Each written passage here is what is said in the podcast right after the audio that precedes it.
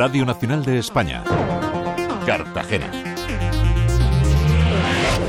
Buenas tardes, ¿cómo están? En el Pleno de Cartagena se ha aprobado una moción propuesta por el Partido Popular y apoyada por todos los grupos para rechazar cualquier injerencia que cuestione los límites municipales y la integridad del municipio. Ha ocurrido tras conocerse la intención del alcalde de Mazarrón, Ginés Campillo, de pedir a la comunidad autónoma la adhesión al municipio de Mazarrón de Isla a Isla Plana y la Zoía. A Nacho Jaudnes es el portavoz del Ejecutivo Municipal.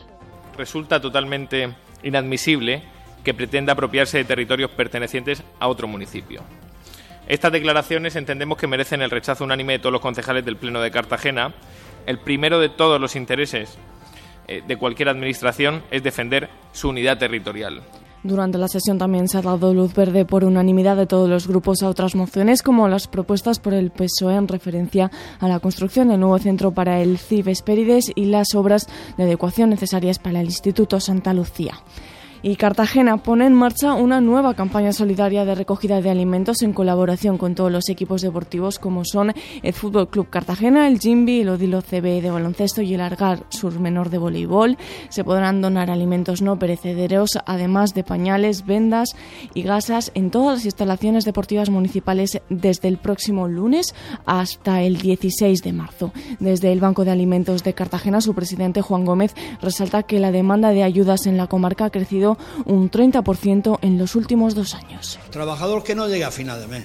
Trabajador que por circunstancia tiene cuatro horas, tres horas, dos horas, cinco horas de trabajo y por circunstancias se le eleva eh, eh, los gastos que tiene de casa, de luz, de agua y, de comida, el precio de la cesta también ha subido, con las 400, 500, 600 euros no le llega.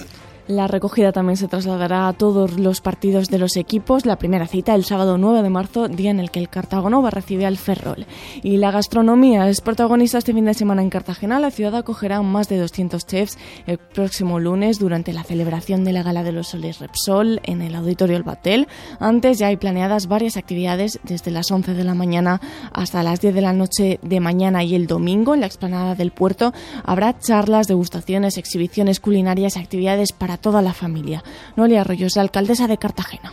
Diferentes menús exclusivos de diferentes establecimientos que tienen soles o tienen soletes o, están recomendados en la guía Repsol.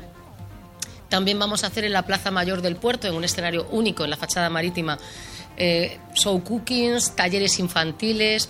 Además, ocho restaurantes de la comarca, como son el Magoga, Malvasía, el Mosquí, Casa Beltrí, Café Lab, La Marquesita, La Bocana y el CP8, contarán con menús especiales. Cuadros para la historia es la exposición del pintor de batallas Augusto Ferrer Dalmau que acoge la Casa Pedreño de Cartagena. A través del realismo se muestran algunos de los acontecimientos, especialmente militares, que han marcado la historia de España. La exposición, organizada por la Fundación Caja Murcia, permanecerá en la Casa Pedreño hasta el 21 de marzo. Se podrá visitar antes de que los cuadros viajen a Estados Unidos.